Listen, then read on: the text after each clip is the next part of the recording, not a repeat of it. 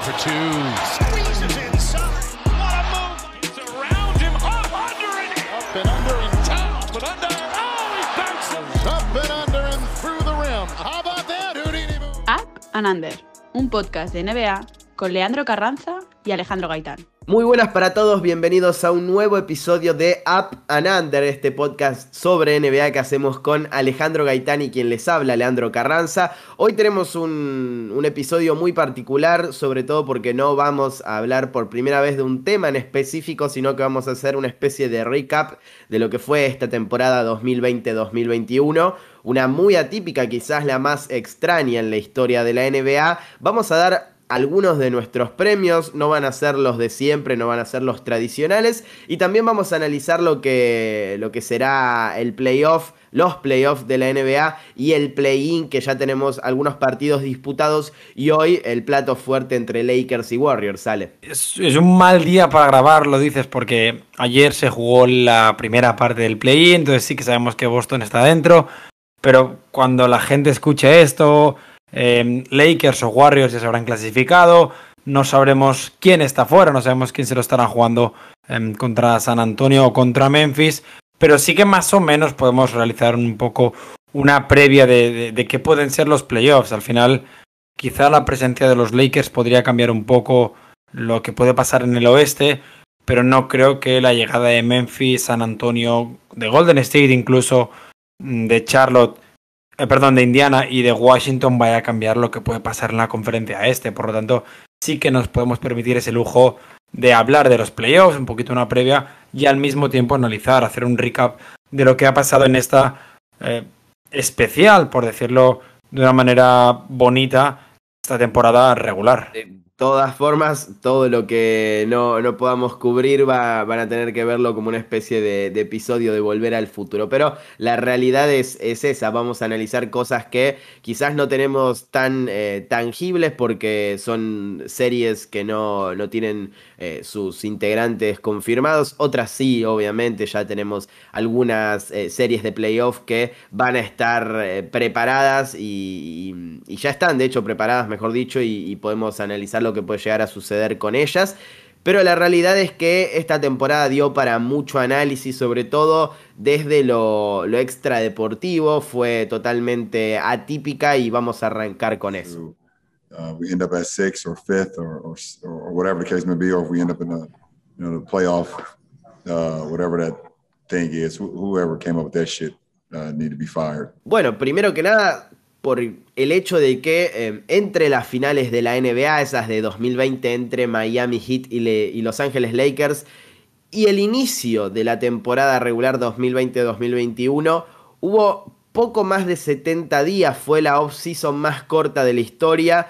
El hecho de que la pandemia del coronavirus esté tan presente en esos eh, tiempos hizo que obviamente esta temporada fuera incluso más extraña que eh, la de 2019-2020 que sufrió la cancelación o la suspensión momentánea, mejor dicho, y la, la realización de los playoffs en la burbuja. Podemos decir que esta temporada fue incluso más atípica porque veíamos pabellones sin gente al inicio, porque el protocolo de salud de, del COVID de alguna manera fue el protagonista o uno de los grandes protagonistas de, de esta campaña por todo lo que significó para eh, muchos equipos que no pudieron tener al 100% sus rosters, porque todo lo que provocó esa off-season tan, corta se vio luego en, en las lesiones de, de, muchos jugadores, incluso estrellas que no pudieron estar ni siquiera al, al 80% tal vez de sus posibilidades físicas y eso nos permite decir que casi con seguridad esta temporada fue la más extraña de todos los tiempos. Además, estoy de acuerdo con, con lo que comentas, creo que este año ha sido más complejo que el año pasado, porque sí que hay que recordar que el año pasado de octubre, que es cuando empezó la temporada, finales de octubre hasta mitad de marzo, eh, fue absolutamente normal. Eh, tuvimos cinco meses de temporada regular normal. Y aquí, desde el inicio, sí que es verdad que las bases eran las mismas para todos, pero desde el inicio sabíamos que la temporada iba a ser un caos. Se acortaron 10 partidos, eh, lo comentabas, en partidos se juegan sin público en la mayoría de estadios, algunos equipos decidieron jugar con público desde el inicio, otros equipos, como por ejemplo creo que son los Lakers o los Celtics, empezarán a tener todo el aforo eh, para los playoffs. Hay que recordar también que el play-in como tal es una invención que se decidió aplicar oficialmente para este año, que lo del año pasado fue un invento, y luego para mí lo más grave, eh, o el cambio más grave, lo que más ha afectado a los equipos, es eh, ese protocolo COVID, que hemos visto como franquicias han estado, o, o, jugadores de ciertas franquicias en total se han perdido más de 100 partidos, que, es muy grave. Si a eso lo sumas, lo comentabas, la off-season más corta de la historia, 70 y pocos días, menos de 100 días para la mayoría de equipos que estuvieron en la burbuja, eh, creo que estábamos ante una temporada que sabíamos que podía ser un riesgo. La, diferencia, lo decía, es que todos partían de la misma base, no física, y lo hemos visto en Miami, lo hemos visto en Los Ángeles, incluso en Denver o en Boston, pero sí a nivel legislativa, a nivel de que sabían que las normas eran estas y quien las incumpliera o que tenían que cumplirlas. Pero, pero creo que esta temporada la recordaremos todos como un gran asterisco y el ejemplo más claro, más grande de todos son los Raptors, que por no jugar ni siquiera han jugado en su país. Así es, eh, bueno, el, hecho de que los Raptors jugaran en Tampa antes que en Toronto por las restricciones que había en Canadá y, y la imposibilidad de moverse constantemente en, en partidos que tuvieran que viajar de visitante hizo que prácticamente la franquicia se sintiera visitante justamente en toda la campaña y no pudiera clasificar ni siquiera al play-in, algo que no es normal para una institución como los Raptors en los últimos años. Pero claramente el gran protagonista de esto ha sido el COVID y y es el que impone las normas en lo que es el desarrollo de esta temporada a niveles generales. Lo decía Ale, más de 100 partidos han perdido entre todos los jugadores que tuvieron que pasar por ese protocolo, mil, casi 1700 días en, en, ese, en ese protocolo de, de salud eh, que, que la liga tuvo que implementar por el hecho de que si no esto se iba a desbordar y, y los problemas iban a ser incluso más más grandes, pero la realidad es que muchas franquicias han visto totalmente golpeadas por lo que significaba perder jugadores y no uno, sino dos o tal vez tres o incluso más en, en muchos casos durante un tiempo muy prolongado. El caso más eh, emblemático y el más descriptivo es el del equipo que acaba de clasificarse a los playoffs en la conferencia del Este. Los Boston Celtics han sufrido un total de 167 días en los que han perdido al menos un jugador por este protocolo de, del COVID. Y, muchos de esos han sido importantes, desde Jason Tatum hasta el propio Evan Fournier cuando llega eh, a, los Celtics tras el traspaso que, se realiza eh, en, con Orlando. Entonces, eh, no, no, se trata de un, una pieza de roster, de recambio o una de las, eh, uno de los jugadores del fondo de la lista. Se trata de jugadores claves, eh, figuras, estrellas que eh, no pueden estar con el equipo y que terminan trastocando lo que es mm, el desarrollo normal de una temporada para una franquicia todo lo que viéramos en esta campaña, sobre todo desde eh, que sabíamos que ese protocolo podía ser tan eh, restrictivo y podía cambiar eh, tanto lo que fueran las, las disposiciones para, para, los jugadores, estuvieran o no contagiados, bueno, ya te permitía hacer un análisis en realidad no te permitía hacer un análisis eh, tan eh, seguro, tan confiable de lo que pudiera pasar. Y eso se vio claramente a la larga en, los resultados. Nadie esperaba que Boston tuviera que disputar un play-in para entrar a los playoffs, más allá de que finalmente lo hizo. Nadie esperaba que los Lakers estuvieran eh, disputándose justamente un play-in en la conferencia del oeste, que otras franquicias como, como Toronto quedaran afuera. Y podemos seguir y seguir y seguir. Eso no solo se ve en el, caso del COVID, también se ven las lesiones. Dallas ha sufrido muchísimas lesiones, lo mismo para Golden State Warriors. Hay muchos otros equipos que eh, han perdido estrellas constantemente, Atlanta Hawks, y tal vez esa ventaja que han tenido, porque es una gran ventaja en este caso y no, no responde obviamente a algo que hayan hecho, pero sí a, a lo que es la realidad. Eh, es la que tuvieron los equipos que pudieron mantener cierta compostura en su roster. Eso los puso por encima en una cuestión de regularidad y ahí aparecen eh, los Utah Jazz, más allá de, la lesión de, Donovan Mitchell al final de la temporada, Phoenix Suns, em, los propios Denver Nuggets, Philadelphia 76ers, más allá de algún eh, momento en el que Joel Embiid no pudo estar, em, y, muchos otros que pudieron de alguna manera, dentro de los parámetros que eh, de alguna manera perjudicaban a todos, entrar en una dinámica de regularidad que los puso por encima del resto. Sí, es, muy importante lo que comentas, la regularidad que era tan difícil de encontrar. Ya en una temporada convencional este año ha sido casi imposible. Y aún así, aún así, eh, las dos conferencias han sido relativamente normales, sobre todo pues por lo que ha pasado en la segunda parte de la temporada, donde eh, franquicias como los Nets, eh, los Hawks, incluso Miami ha recuperado mucho, Dallas, Clippers, Portland, han dado ese paso adelante que a principio de temporada no pudieron y han vuelto un poquito a lo que se esperaba o donde se esperaba que estuvieran, que es en la parte alta de la clasificación. Los Hawks hicieron una preseason, por decirlo así, una offseason maravillosa y de golpe estaban peleando por ser undécimos o duodécimos en la conferencia, algo que no era normal. Y en una temporada como la actual, en la que hemos hablado de COVID, hemos hablado de lesiones, pero no hemos mencionado, por ejemplo, que se jugaban partidos más habitualmente, por lo que era mucho más complicado para los entrenadores conseguir eh, una sesión de entrenamiento con toda la franquicia, algo que esta semana de play-in la mayoría de equipos de playoff van a aprovechar, por cierto. Los equipos que han tenido menos bajas, que han tenido más tiempo en verano y que han tenido más estabilidad, son los equipos que se han permitido trabajar mejor como colectivo.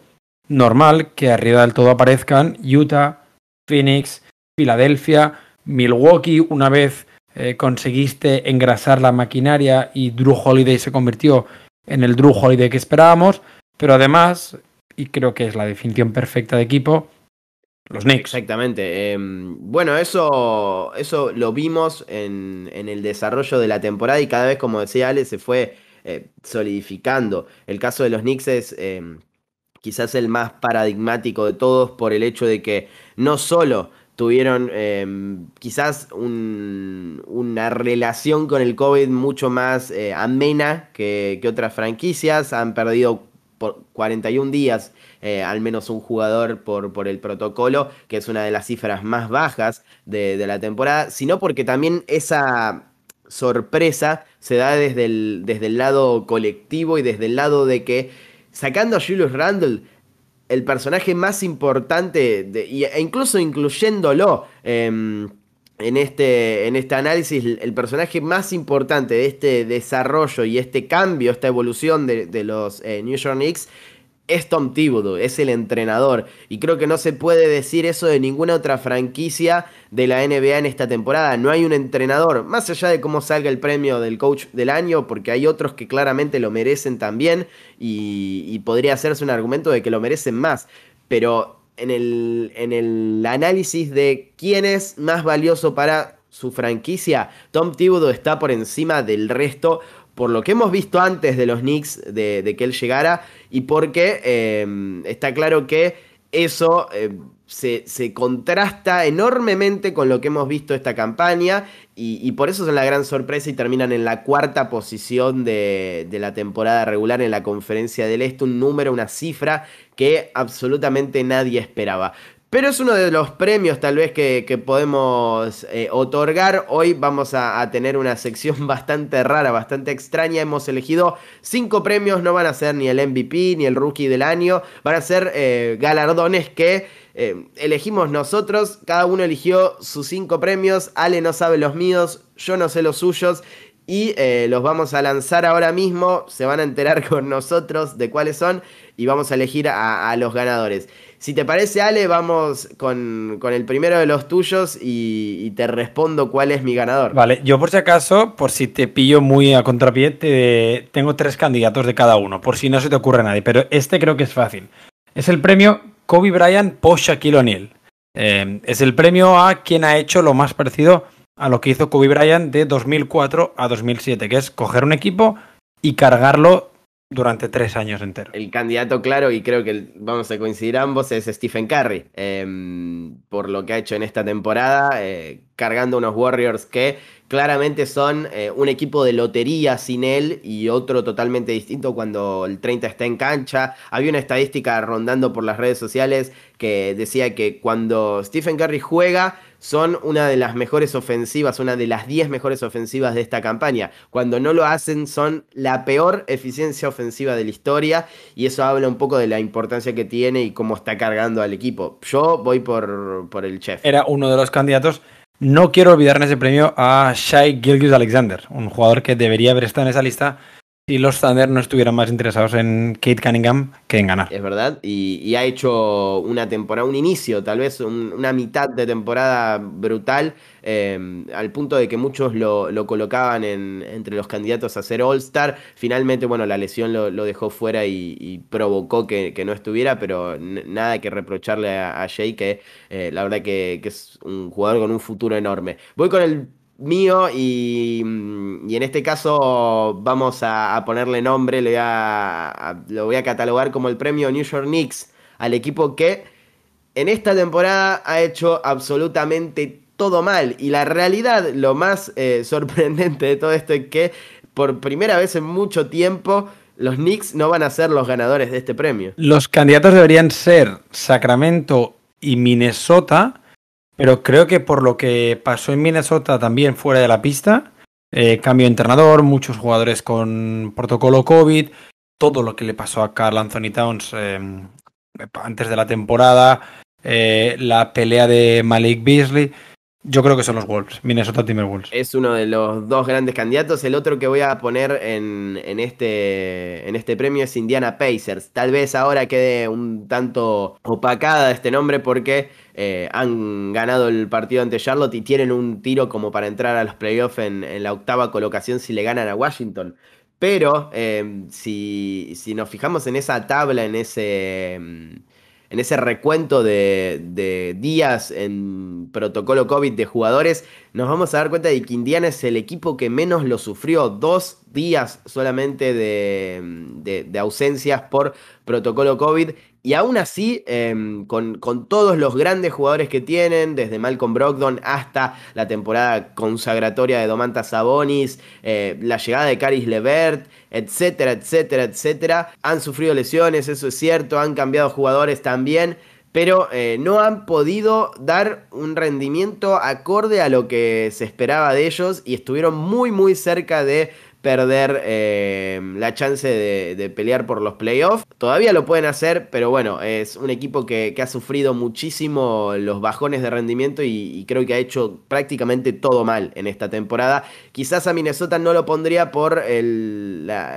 la cuestión relacionada a las lesiones y, a los problemas también con el protocolo de Carl Anthony Towns y D'Angelo Russell, pero Sacramento es el, gran candidato a ganarlo en el oeste. Este año ha habido menos equipos, pero han sido eh, más interesantes. Creo que, creo que los Pacers son eh, una de las grandes, si no el, gran fracaso de, la temporada. siguiente premio que tengo, que es el premio Celtics 1964. Es un equipo que ofensivamente me pero defensivamente el mejor de la historia. Entonces, en un año donde las ofensivas han sido eh, seis de las siete mejores de la historia, ¿quién ha sido la mejor defensa con un ataque el candidato claro y el que voy a elegir es, eh, bueno, justamente el campeón reinante de la NBA, Los Ángeles Lakers, aunque el premio sea mencionado como Boston Celtics. Eh, fue el mejor rating defensivo de la liga, eh, lo, fue luego de 20 años o, algo así, no, no recuerdo bien la cifra, pero desde la época de, los Lakers de Kobe y Shaq. Y em, eso se contrastó, sobre todo tras las lesiones de, de y de LeBron, con, una, con un ataque que no tenía ante la ausencia de las estrellas. Pero eh, tal vez si no hubiesen tenido esa defensa tan sólida y tan eh, característica de, Frank Vogel, podríamos hablar de que los Lakers estarían más abajo en el play-in. En la lista, además de los Lakers, tenía como candidatos los dos otros grandes rivales históricos de los Celtics. Eh, Sixers y Knicks. Y son dos equipos que han basado su, su, temporada en la defensa. Los Knicks eh, cambiaron su mentalidad con, con, ese, con ese cambio también justamente esa metamorfosis defensiva con Thibodeau como el gran responsable de eso y se sabía que iba a ser de esa manera porque es un coach de corte defensivo y lo mismo para Doc Rivers y, los Philadelphia 76ers por el hecho de que tienen a uno de los grandes candidatos a pelear por el premio al defensor del año y respaldados eh, por, por, un quinteto que es eh, tal vez el más eh, defensivo de los grandes candidatos junto con, con el de Los Ángeles Lakers, porque eh, no, sé si alguien puede poner sobre la mesa eh, una rotación más defensiva que la que tienen estos 76ers. Voy con el segundo premio y es em, uno que, tiene el nombre de, un, de uno real, de uno tradicional, el MIP, pero en este caso es el Most Incredible Player, un jugador que nos haya permitido em, divertirnos al verlo y que eh, tenga esa capacidad de asombrarnos en cada noche. ¿Cuál elegirías? Yo creo que tienes que ir con Curry otra vez. Eh, sí, que es verdad que me parece que hay tres candidatos por encima del resto a día de hoy, que son Curry, Jokic y Luka Doncic, el tercero seguramente. Pero a nivel que uno diga voy a quedarme hasta la madrugada para ver jugar a Curry porque juega Carry y quiero verlo y me hace sentir cosas, eh, es, que es Carry, con diferencia. Bueno, elijo al mismo, ya lo tenía preparado yo, pero, pero está claro que es eh, en esta temporada, sobre todo, el, nombre a tener en cuenta: líder de puntos por partido, de puntos totales, de triples convertidos, de triples intentados, de partidos con al menos 50 puntos, o al menos 40, o al menos 30, ¿se entiende? A dónde voy. Además, rompió el récord de Chamberlain en, en los Warriors, metió más triples que él mismo, que él mismo en un mes calendario. Em, que era su propio récord, alcanzó su, eh, su, récord de puntos en puntos, eh, perdón, su récord de puntos en un juego, sumó 7 partidos de al menos 10 triples anotados, eso es totalmente eh, ilógico para cualquier ser humano que no se llame Stephen Curry y lo ha hecho todo en una temporada en la que el contexto no lo favorecía para nada, en ese, em, en ese mood de asombro constante, porque es un jugador que más allá de lo que haga o no, siempre tiene ese aura de, ser divertido, porque tenemos eh, otros, otras estrellas. Tal vez Kawhi Leonard puede hacer eh, una locura en, un partido en cuanto a números y dominar, pero no, no llama la atención al nivel de, lo que es eh, Stephen Curry. Y eso, esa combinación entre las dos cosas me parece que le da el premio. Sí, creo, la verdad, comparto que lo que hemos visto de Curry, con el paréntesis del año que estuvo lesionado, en los últimos eh, cinco años, seis años incluso, podemos... Eh, la época Kerr, no creo que seamos todavía conscientes de, del efecto que va a tener en el baloncesto y el efecto que va a tener incluso en nuestras vidas como aficionados a, este deporte. Es una revolución baloncestística y una revolución del deporte que, que va a cambiar por completo la NBA y tener la fortuna de estar disfrutándolo cada noche, además al nivel al que lo está haciendo y con la efectividad que lo está haciendo esta temporada, por ejemplo, de verdad no somos conscientes todavía. Vamos con el tercero tuyo. Sí, el tercero mío es el premio Pat Riley, que es el premio a la mejor off-season, pero durante la temporada, o quien se movió mejor durante todo el año, por decirlo así, una vez empezó la temporada. Tengo cuatro candidatos aquí. En este caso te voy a pedir que los lances porque no, me convenzo con ninguno. El primero son los Nets, que evidentemente consiguieron a James Harden y luego firmaron a Blake Griffin y a la Marcus Aldridge. El segundo son los Nuggets, que consiguieron a Aaron Gordon, a Javale McGee. El tercero es Pat Riley per se, que pues consiguió a Oladipo, a Trevor Ariza y a Bielicha. Y el cuarto eh, son los Bulls, que han conseguido a Nikola Vucevic y a Daniel Tays, que no está nada mal tampoco. Voy a quedarme con los Nets por lo que representa la llegada de Harden. Cambió el, balance de poder, de la liga. Eh, sí, los, los, Brooklyn Nets eran un equipo candidato con Kyrie Irving y Kevin Durant, pero ahora son el máximo candidato con, con la adquisición de, del base eh, el perimetral, vamos a decir, de ex Rockets. Y, bueno, además sumaron a, Blake Griffin, sumaron a la Marcus Aldrich, a pesar de que ya no está en el plantel por, por ese problema cardíaco. Hicieron todo para competir realmente por el título y tener un, super equipo. Más allá de que lo de Denver me parezca espectacular, haber conseguido a Gordon eh, de esa manera, que Chicago se haya eh, hecho de, de Nikola es muy interesante, pero no lo ha podido plasmar en resultados. Y Miami tiene la, mala suerte de que Oladipo sigue con, ese problema de, lesiones que no lo tiene mal traer desde hace muchos años y, no puede demostrar todo lo que ya sabemos que puede hacer. Entonces, eh, por el rendimiento que ha mostrado, por lo que significa para la NBA, me quedo con, los Nets y con Harden. Es, un premio justo. eran el gran candidato, creo. Te voy a dar otro premio que tiene mucho que ver con esto. El premio al momento más importante del año. Un caso eh, o un día, una jornada, lo que consideres que ha sido eh, un movimiento, tal vez puede ser en el mercado lo, que consideres que ha sido lo más importante en, esta temporada regular de la NBA. Eso que podés marcar con el paso del tiempo y decir, bueno, acá se, gestó un punto de inflexión en la liga. Hay, yo creo que hay dos en esta temporada. La primera es el traspaso de Harden. Y, luego el segundo, que creo que eh, para esta temporada seguramente vaya a ser más importante, es la lesión de LeBron James. Porque lo cambia todo. Cambia, cambia la conferencia oeste, cambia la NBA porque de repente los Lakers van a jugar play-in y van a jugar play-in contra los Warriors. Y de repente cambia la conferencia a nivel playoff. Eh, podemos empezar a pensar que igual los Lakers no se van a meter en las finales de conferencia o incluso en semifinales, depende si les toca jugar contra Utah.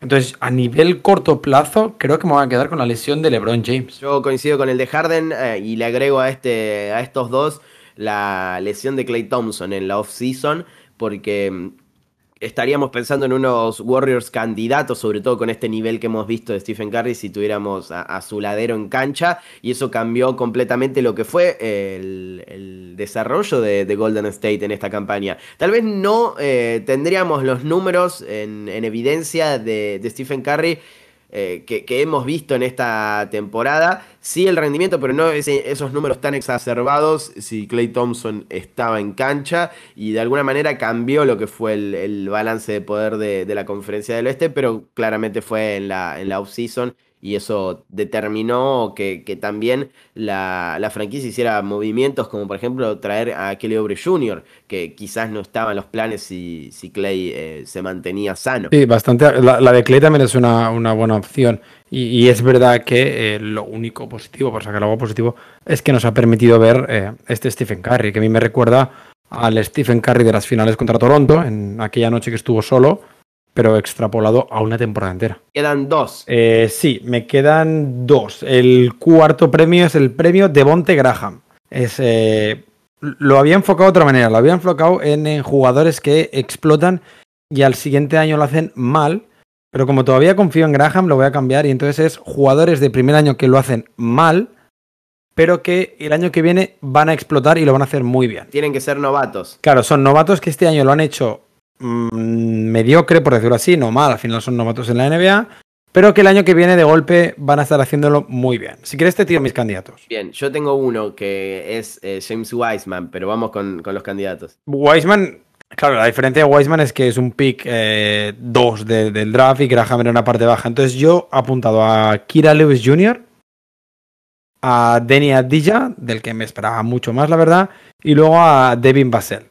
Creo que son tres jugadores que el año que viene lo pueden hacer muy bien. Igual no tan bien como Graham el año pasado, pero muy bien y que este año lo han hecho pues normalito. Tengo mm, eh, algún, algún parentesco en, mi argumento con el caso de, de Denny Abdija, pero creo que, bueno, también eh, eh, es necesario mencionar que se ha lesionado. Lo mismo ha pasado con Weisman. Em, y no pudieron mantener ese ritmo que, quizás sí otros, otros novatos. Em, pero, pero lo veo muy difícil. Yo espero muchísimo del, jugador israelí, pero eh, y, seguía y esperaba más incluso desde eh, que lo draftearon. El tema es que luego de eso llegó Russell Westbrook y, ya sabemos lo que significa para una franquicia tener a Russell Westbrook, a una estrella tan demandante como él, y eso de alguna manera reconfiguró el balance de prioridades que, tienen los Washington Wizards, más allá de que obviamente también está Bradley Bill. Si, si uno se fija en los números de, de los otros jugadores de rol que han tenido temporadas incluso muy interesantes. Eh, por ejemplo, Davis Bertans ha bajado sus, sus, cifras estadísticas y Abdi ya quizás venía con un rol eh, o, pensando en un rol totalmente diferente y ahora se tiene que adaptar a algo que no es lo que, lo que debe hacer eh, para, desarrollarse plenamente. Así que lo veo complicado al bueno de Denny, a pesar de que yo considero que es uno de los jugadores más interesantes que tiene esta camada. Y Wiseman lo mismo, es un jugador que está muy verde en este momento, que se ha lesionado, pero que también había dejado eh, ratos de, de nivel eh, con, con, el que uno se podía ilusionar pensando en un jugador de esos unicornios que pueden hacerlo todo y, además dominar desde lo físico y al mismo tiempo también otro de, otros ratos de, problemas eh, básicos de, un jugador de la liga en los que uno no se puede equivocar. Eh, entonces eh, lo pongo en, ese catálogo porque puede tener una segunda temporada muy importante. También pensando que los Warriors pueden ser candidatos el año que viene. Voy con, el, con uno de los últimos míos y en este caso tiene un, un nombre bastante peculiar en la historia de la NBA, en la historia reciente sobre todo. Es el, el premio David Blatt al equipo que echó a su head coach en condiciones polémicas y luego comenzó a ganar de, de alguna manera u otra. Tengo dos candidatos, uno va por el lado de, la off-season y otro va por el medio de la temporada, así que si querés te los doy. Yo, creo que, que, debería ser Atlanta. O sea, debería ser Atlanta pero imagino que el otro va a ser Doc Rivers. Sí, eh, le diste en el clavo a ambos. Em, uno, por el simple hecho de que también salió polémicamente de donde estaba, eh, Doc Rivers de, Los Ángeles Clippers, pero Brett Brown también venía de ser muy criticado por, por el grueso de, de los medios cuando estuvo en Philadelphia 76ers básicamente el, atenuante, el único atenuante que puede tener el impacto de Doc Rivers es que también llegó Daryl Mowry y el cambio de, de plantilla va también por el lado del, ex general manager de los Houston Rockets, que fue de alguna manera lo que armonizó al equipo. Después Doc Rivers tiene el mérito enorme de llevarlos hacia el mejor récord del este, de ganarle ese primer lugar a los Brooklyn Nets y eh, de tener muchas chances de llegar a, a, las finales de conferencia este y pelear, ¿por qué no?, por un pase a las finales de la NBA. Algo que hay que tener en cuenta es que jamás habían superado el 65% de porcentaje de victorias entre la 2017 y 2018, cuando dejaron de tanquear y volvieron a ser competitivos, y la salida de Brown. En esta terminaron con el 68,1. Es un número muy importante porque eh, los pone por encima del resto. Y en el caso de Atlanta me parece que es em, totalmente obvio, eh, con Lloyd Pierce 14-20 antes del All Star Weekend ascendió Nate McMillan porque no es un entrenador que trajeron de otro lado, era coach asistente y las cosas cambiaron de un momento para el otro como si fuera otro equipo. El récord fue de 27-11 desde ese entonces para alcanzar la quinta colocación del este y de alguna manera entrar em, y, mm, vivir sobre las expectativas que había generado la offseason de Atlanta. Además, eh, lo más importante creo, muchas opciones de colarse en las semifinales de conferencia que creo sería un gran éxito para unos Hawks en una conferencia, pues con además del top 3, eh, Miami, Boston, Toronto, Indiana. Eh, si estos Hawks se cuelan en semifinales, sería un éxito absoluto de, de Ned McMillan. Vamos con los dos últimos, eh, empezamos por el tuyo. Sí, yo tengo el premio MVP de Steve Nash, que es el MVP, pero no al MVP, sino miramos cuál ha sido el mejor equipo o uno de los mejores equipos y le das el MVP al mejor jugador de ese equipo. Evidentemente, mejores equipos, Utah, Phoenix o Filadelfia. Así que puedes elegir entre Joel Embiid, Chris Paul o Rudy Gobert o Donovan Mitchell, quien, te guste más de, de los Jazz. Pero solo se lo puedes dar a uno de esos tres. Puedo incluir a Devin Booker, aunque no lo voy a elegir. Eh, me parece que va para el lado de Chris Paul, ya que también es uno de esos point god. Eh, y además cambió la mentalidad de estos Phoenix Suns, que si no fuera porque los Knicks han revolucionado la liga desde el lado del este, serían la gran sorpresa de la competencia en este año, que de hecho lo son, pero quizás un par de escalones por debajo de, los Knicks, porque básicamente no se esperaba nada de los Knicks y de Phoenix sí habíamos visto cosas interesantes en, la burbuja. Eh, sin quitarle mérito a, Monty Williams, que es tal vez el máximo candidato a quedarse con el premio al coach del año, eh, me parece que lo de Chris Paul es eh, sencillamente brillante, como cambió esa dinámica de perdedora de los Suns y, está a un nivel que tal vez hace tres años no, no esperábamos que estuviera y, siendo All-Star, siendo un jugador que se ha puesto eh, por méritos propios también en la lucha por el MVP en algún momento, que no lo va a ganar claramente, pero que en este caso podríamos decir que fue el jugador más valioso de estos Phoenix Suns. Estoy de acuerdo. ¿El último tuyo, Leo? Es un premio que no se da, pero sí se tiene muy en cuenta en la liga. Eh, hemos visto hace poco un, caso medio calamitoso eh, de, de Vika entrando a, jugar un partido y, saliendo solamente por mantener su récord de presencias consecutivas. Y es el premio Ironman, ese que em, de alguna manera no se lo otorga, pero sí eh, se, lo, se, lo, reconoce a un jugador por eh, mantener cierta regularidad en, sus partidos, en sus presencias y en los minutos que disputa. Tengo dos o tres candidatos, te los voy a dar eh, porque son bastante obvios, pero también tienen sus, eh, sus argumentos. El primero es Julius Randle, fue el líder de la NBA en minutos por partido, 37,6, una de las cifras más altas en los últimos años, y además disputó 71 de los 72 encuentros que tuvo la temporada. El otro es Nikola Jokic, que también tuvo un rendimiento asombroso, si hablamos de, esto, de regularidad en, en ese sentido, 72 partidos disputados, jugó todos, y 34,6 minutos por juego. El otro es compañero de Randle, RJ Barrett, 72 partidos jugados y 34,9 minutos. ¿Con cuál te quedas y por qué? Te lo voy a, llevar a los, eh, a los Avengers, por decirlo así. Le has llamado el premio Iron Man, por lo que no es el premio Tony Stark, así que voy a descartar al, inteligente, al, genio, y voy a dejar a Nikola Jokic fuera porque físicamente es eh, lo menos parecido a un hombre de hierro que hemos visto. No sé si te acuerdas que en el capítulo que hicimos sobre Julio Randall te conté que para mí Randall era físicamente el jugador que más me había asombrado, mm, digamos, en directo, eh, por, su cuerpo, por, porque parecía realmente hecho a mano, una escultura. Entonces me voy a ir con Julio Randall y siguiendo con, con eh, la metáfora de Avengers, todos sabemos cómo acaba Iron Man en el momento de la lucha importante, que no pase lo mismo en los playoffs que no será la primera vez que le pasa a Tom Thibodeau. Recordemos que, em, bueno, eh, los Knicks se enfrentan a otra de las grandes sorpresas de, la temporada, a los Atlanta Hawks, y ahí va a haber un semifinalista de conferencia que tal vez no, no, teníamos en cuenta. En, en, otros tiempos y eso nos da el pie para hablar de, de lo que es la segunda parte de este programa, los playoffs, la postemporada.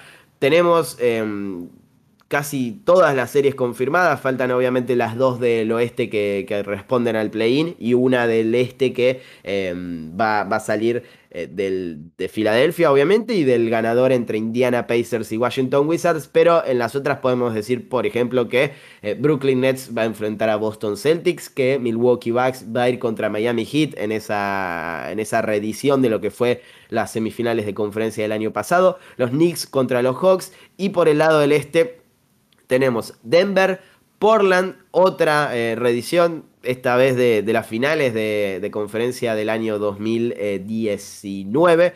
Y eh, Los Ángeles Clippers contra Dallas Mavericks parece que eh, es una cuestión de, reeditar series porque esta también se dio en la primera ronda de, los playoffs de 2020, en la burbuja.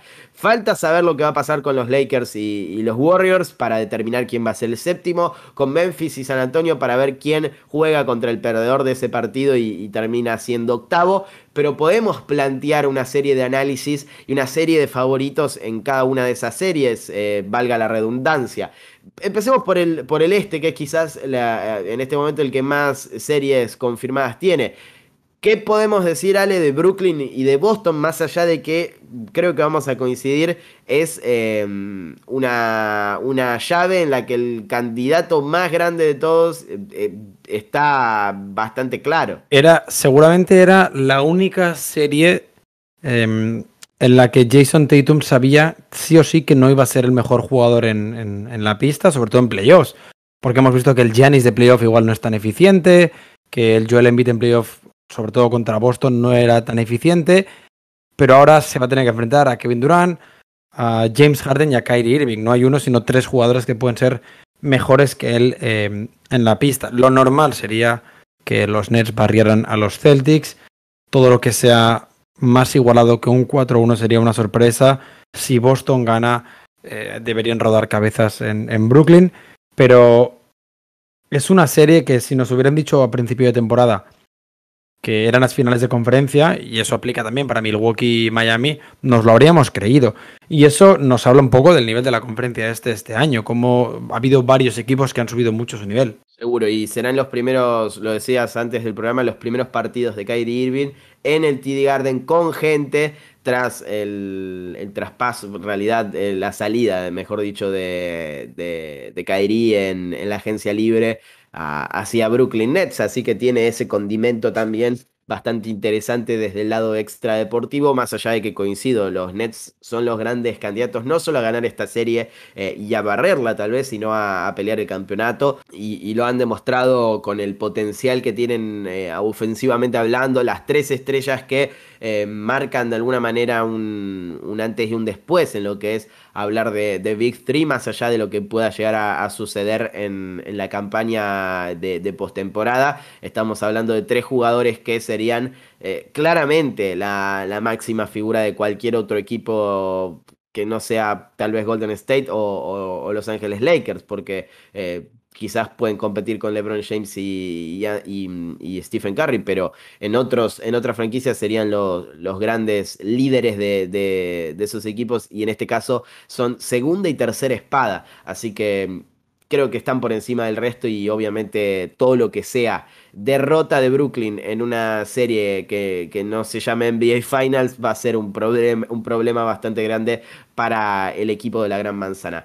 Esta es la serie más interesante de todas, creo que coincidís conmigo, eh, sobre todo en el este, y hablo de Milwaukee Bucks y Miami Heat. Es em, quizás la confirmación de que eh, para, para transformarse en, un jugador completo y, borrar la narrativa negativa que tiene en, en playoff, Giannis tiene que pasar a, los Miami Heat. Ha sufrido con, ellos en eh, la postemporada pasada y sobre todo eh, creo que es el equipo que mejor ha adaptado su defensa a, las virtudes que tienen los Bucks y si no han aprendido eso, eh, sobre todo desde el lado de Mike Budenholzer, con las piezas nuevas que tienen, porque hablamos de, de Drew Holiday y eh, de, piezas de rol que se han añadido al, plantel en la banca, que le pueden ofrecer más recursos en ofensiva, eh, como Bobby Portis.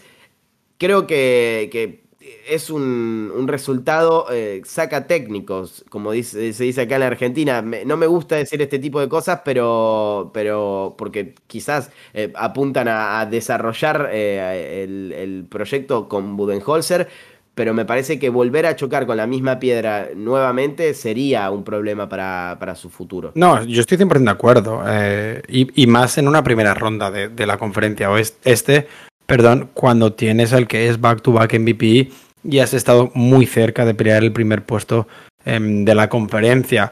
Tengo, aquí tengo dos vertientes muy grandes. La primera veía ayer en Twitter que Jimmy Butler, de los nueve partidos que Miami ha jugado contra el Big Three del Este, solo ha jugado uno y lo ganó Miami. Los otros ocho no lo ha jugado. Y una parte de mí pensaba, Miami es muy bueno. En Miami, si algo sabe es competir de Pat Riley a Spoelstra, a Jimmy Butler, a Pama de Bayo y así hasta el último jugador de la plantilla, hasta Udonis Haslem.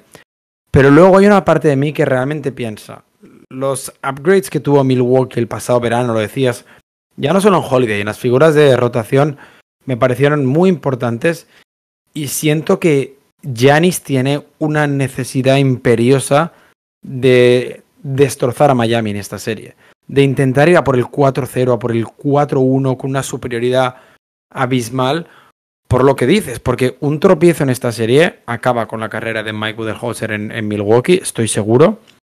Y segundo, porque empezaría a poner en duda mucho eh, la hegemonía de Giannis y se le, se le consideraría un poco como Chris Paul o como James Harden hace años, jugadores de, de regular season, pero que luego en playoff pues no rinden. Entonces creo que sí, que es la serie más interesante y creo que va a haber muchas dudas o, o, muchas conclusiones a sacar después de la serie, por decirlo así. Muchas dudas a resolver también. Eh, verías, como lo veo yo, en el caso de que Miami sacara a Milwaukee, que, eh, bueno, justamente la franquicia de, de Florida se, se, estaría convirtiendo en el Detroit de, de Giannis Antetokounmpo, hablando obviamente de la historia de Michael Jordan. Sí, sí, sí, claro. Y, y además, eh, con, con, la característica común de que igual son el equipo más. Igual este año por los Knicks no, pero que son el equipo más eh, guerrillero, por decirlo así. Que no pegan tanto como lo hacían los, los Pistons, evidentemente. Pero sí que tienen ciertos eh, skills que otros equipos no tienen o no saben responder ante. Knicks Atlanta Hawks son dos equipos que, que, bueno, tienen esa condición de sorpresa. Tal vez esperábamos mucho de, de los de Trey Young, eh, pero, pero nos quitaron ese, esa ilusión de ver un gran equipo en el inicio de temporada y la retomaron al final para, para lograr este quinto puesto. Pero bueno, se enfrentan a la cenicienta de, de, la temporada. Va a ser una serie muy interesante en la que sacar un pronóstico sería muy complejo. Es un equipo el de los Knicks, que basa su, su, juego en lo que más importa tal vez en los playoffs en los últimos años, que es la defensa. Y Atlanta tiene una gran cantidad de, recursos ofensivos que tal vez no tenga otro equipo eh, que no sea Brooklyn Nets, más allá de las eh, el, el, nivel de, esas piezas. Eh, pocos, creo yo, pueden decir que tienen jugadores que generen tanto como Trey Young y como Bogdan Bogdanovich, que ofrezcan soluciones ofensivas en, ataque como John Collins y el propio Clint Capella en la definición, que tengan tiradores como Kevin Herter, etcétera, etcétera. Son dos contrastes, me parece que van a terminar decantando la balanza para el que pueda imponer ese, ese ritmo. Y además, para mí la gran duda es, eh, es mental en el sentido de que será la primera vez, no solo para Trey Young y para, para esos eh, Hawks, sino la primera vez que vamos a ver a Julius Randle y R.G. Barrett liderar un proyecto en playoff. Muchos de nosotros, yo fui el primero, creíamos que estos Knicks iban a acabar cayendo, no lo han hecho. Muchos seguimos creyendo que estos Knicks en playoff se le van a pegar por un sentido de falta de talento y si hay un equipo que nos puede callar la boca, son estos Knicks. Eh, creo que otra vez se plantean demasiadas incógnitas en esta serie, ver qué rendimiento va a tener la pareja Trey Young, Clint Capella, que, es seguramente la gran clave sin Mitch Robinson en los Knicks, pero estamos de acuerdo en que puede ser al mismo tiempo la serie más igualada y la serie menos interesante? Dependiendo de qué pase con el, con el Sid. Eh, no, quizás es verdad, porque iban a poner en cuestión la, la, serie entre Utah y el octavo, pero puede llegar a ser eh, Memphis o San Antonio, incluso, y, no, ahí no hay forma de, de, meter el, concepto igualado. Quizás. Eh, si Golden State está en, en, ese, en ese octavo sembrado, podríamos hablar de una serie un tanto más igualada por el hecho de tener a Stephen Curry, ni hablar si están los Lakers, pero sería mucho más interesante que un Knicks eh. Eso es lo que lo, que lo pone por, por encima. Y, tal vez no hay una serie tan igualada eh, en el oeste que sea eh, tan poco interesante desde los nombres. Aunque le tengo mucha fe a lo que puede llegar a mostrar eh, Trey Young en estos playoffs. Me parece que, es uno de esos jugadores que te puede llamar la atención. Lo mismo hubiese pasado si la Melo Ball entraba. Eh, lo mismo pasará si, si Domantas Sabonis o, Russell Westbrook o Bradley Bill lo hacen. Más allá de que Westbrook ha tenido un rendimiento bastante deplorable en los últimos playoffs que disputó.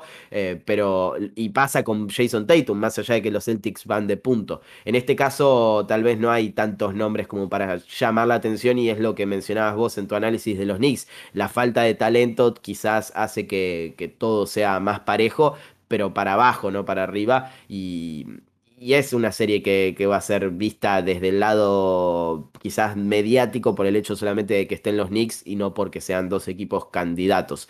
Sacamos de lado a, Filadelfia porque no sabemos cuál va a ser su, rival. De todos modos, estamos de acuerdo en que es el gran candidato a, ganar su serie, sea quien sea, Indiana o Washington.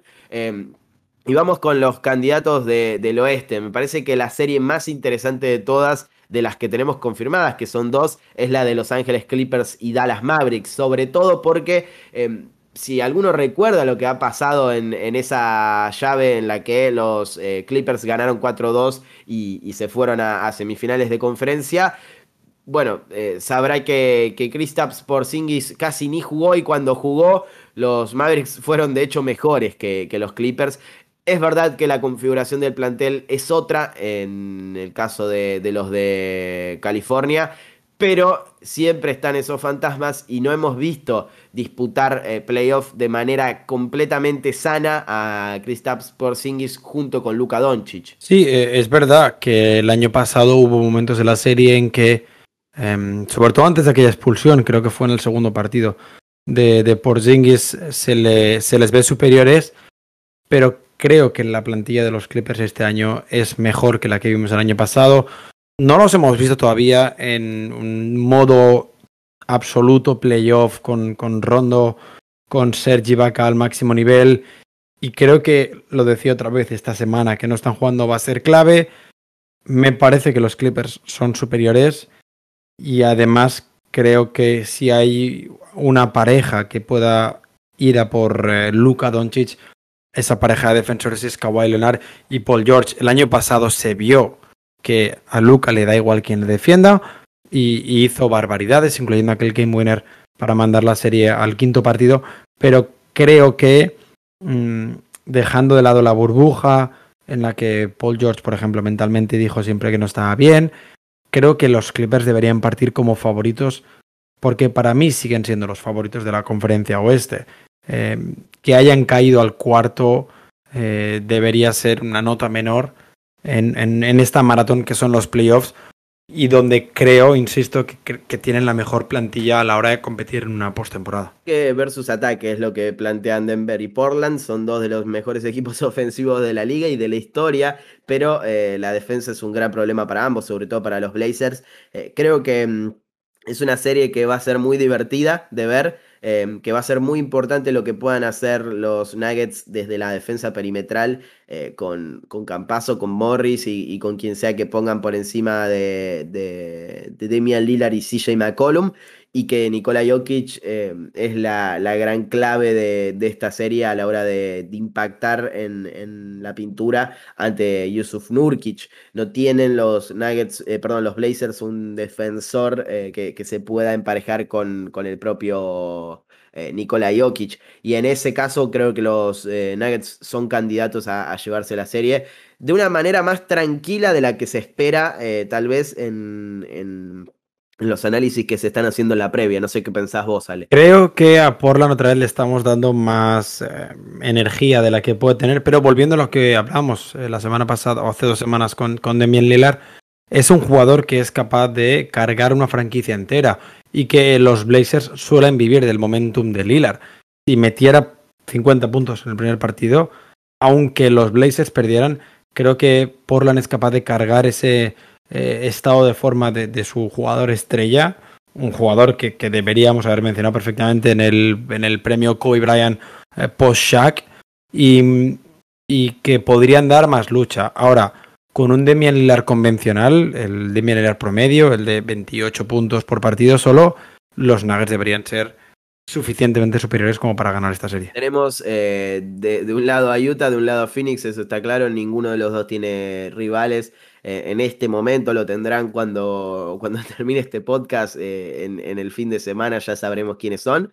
Pero eh, si hay algo a, mencionar en esas dos series, al menos de mi lado, es, primero quiero ver qué, versión de Utah Jazz vemos como equipo. Si esa regularidad defensiva y esa capacidad de anotar triples eh, a destajo en, temporada regular se puede eh, trasladar a los playoffs de, la misma manera. Si Rudy Gobert sigue siendo tan determinante en la postemporada como lo es defensivamente hablando en la etapa regular y eh, cómo, cómo, van a poder sobrellevar ese cambio de, escena, porque es eh, realmente lo que sucede cuando termina la, temporada regular y empiezan los playoffs. Y por el otro lado, es tan simple como ver a Devin Booker en, su, en sus primeros playoffs. Eh, si hay un jugador que em, quiero ver en esta postemporada por encima del resto, más allá de las estrellas, más allá de, de, los jugadores de Brooklyn, de, de, LeBron James, de Anthony Davis, de, Jimmy Butler, etcétera, etcétera, etcétera,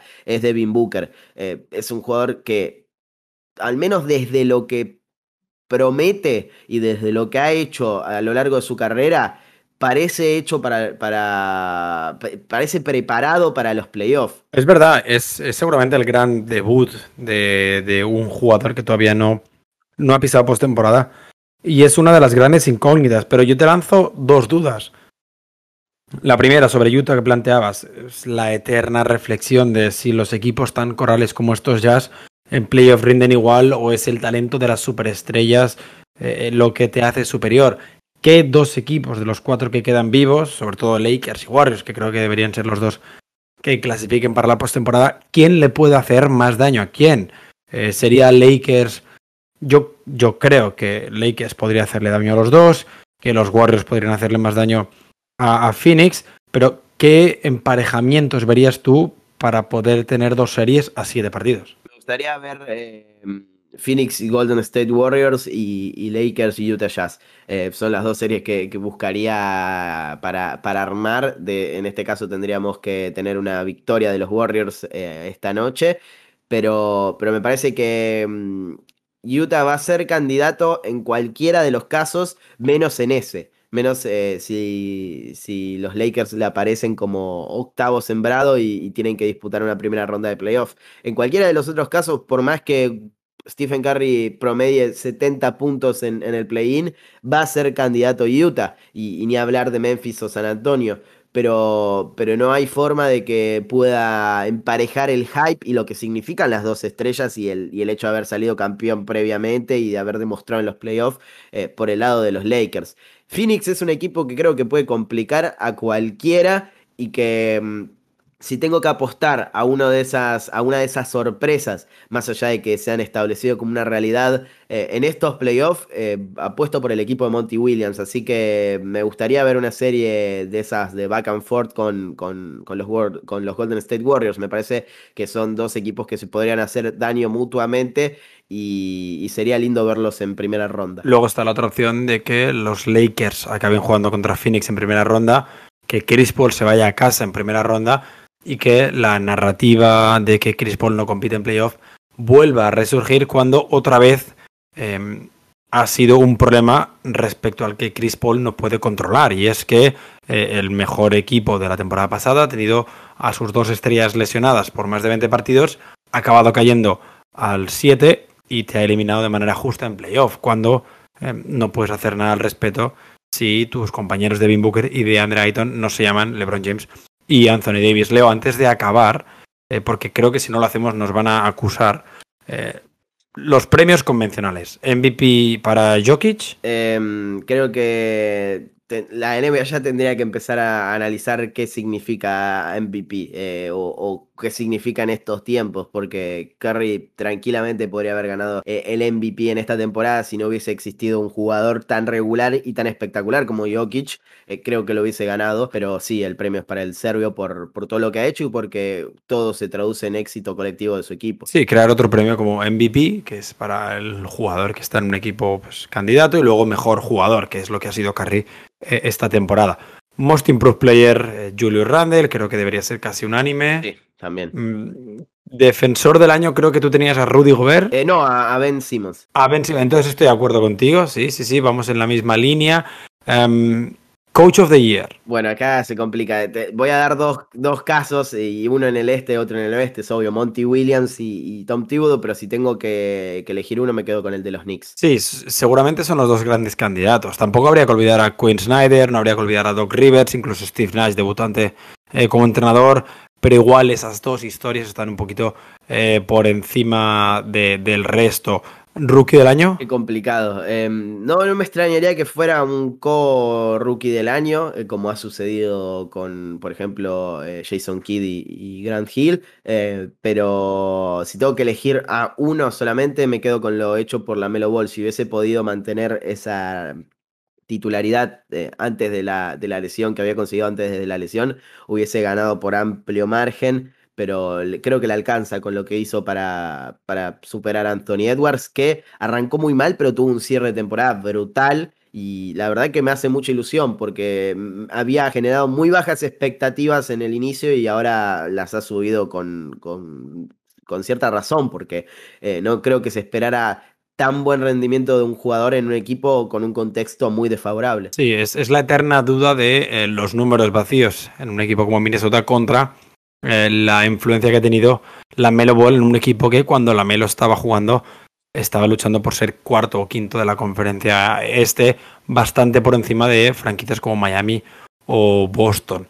Me falta. ¿Qué premio me falta? Sexto, sexto, hombre. del año. Creo que, creo que tenemos misma franquicia, diferente jugador. Sí, eh, yo voy por Jordan Clarkson, el máximo anotador de, desde la banca en esta temporada.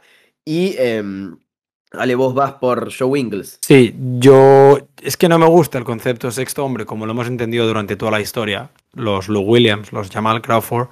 Entonces voy por algo más, eh, más allá. Al final creo que la aportación de Joe Ingles em, a, estos Jazz ha sido clave, aunque es un jugador que casi siempre acaba los partidos. Eh, pero habría, habría que dejar muy claro qué significa sexto hombre porque al final la, única implicación es no haber jugado de titular la mitad de tus partidos. Pero, pero creo que la importancia de Joe Ingles es eh, capital en estos jazz. Creo que es eh, para poner eh, en valor lo que ha hecho Ingles, que no lo desmerezco para nada, solamente elijo a, Clarkson por, por, una cuestión que tengo que elegir a uno. pero creo que es lo más parecido a lo hecho por Manu Ginobili en su temporada, en sus temporadas de sexto hombre. Esto de aportar un poco de todo. Eh, y tener eh, impacto en el juego constantemente y ser un titular eh, al fin y al cabo porque Ingles define los partidos con el quinteto titular de, Utah Jazz y, tiene esa, ese impacto, esa importancia en el equipo, más allá de que obviamente arranque como sexto hombre, termina siendo un jugador decisivo en, el final. Así que está muy peleado, parecía que, Clarkson podría ser el, máximo candidato y, y separado del resto, pero está muy peleado. Podemos poner a Montres Harrell también, eh, un, candidato claro en todas las temporadas en las que ha jugado últimamente. Pero es cierto que hay varios nombres. Eh, Jalen Branson también podría llegar a, entrar. Así que, va a ser muy interesante este, este premio, como también otros, sobre todo el MVP, que es el que Creemos que ya está definido, pero podría llegar a, dar una sorpresa a la votación si, se decantan por el mejor jugador de la temporada, que claramente eh, quizás visto desde ese ángulo de mejor jugador, el más determinante, el más importante para su equipo, eh, ha sido Stephen Curry. Y, eso lo, pone quizás en un escalón en el que no estaría eh, peleando con un jugador que ha sido totalmente determinante para su equipo, mucho más regular y con mucho más éxito desde lo colectivo, como Nikola Jokic, eh, que también ha sido espectacular y probablemente lo merezca. Así que tenemos un cierre de temporada desde los premios espectacular, ya ha terminado la temporada regular y eh, tenemos en, puerta ya disputados, de hecho, los el play-in y los playoffs preparándose para cerrar este fin de semana. Vamos a volver con un programa más el próximo miércoles, ya con varias series, eh, creo que todas disputadas, al menos un partido y... Em, analizando de alguna manera lo que, lo que son esas intrahistorias dentro de, la mejor liga del mundo, Ale. Sí, eh, la semana que viene yo creo que es lo que comentas, tocar hablar de alguna franquicia que, que siga viva, pero, pero buscar una historia, volver a, a las historias que, desde Damien Lillard, desde los Blazers, no lo hacemos. Es verdad que han sido dos capítulos más alternativos, pero creo que eran necesarios, el de la semana pasada y el de este. Seguramente. Nos vemos en la próxima y eh, sigan prendidos a lo que hacemos acá en Up and Under. Le- les agradecemos muchísimo por, por todo el, eh, el apoyo que nos dan y como decía, nos vemos en el próximo episodio.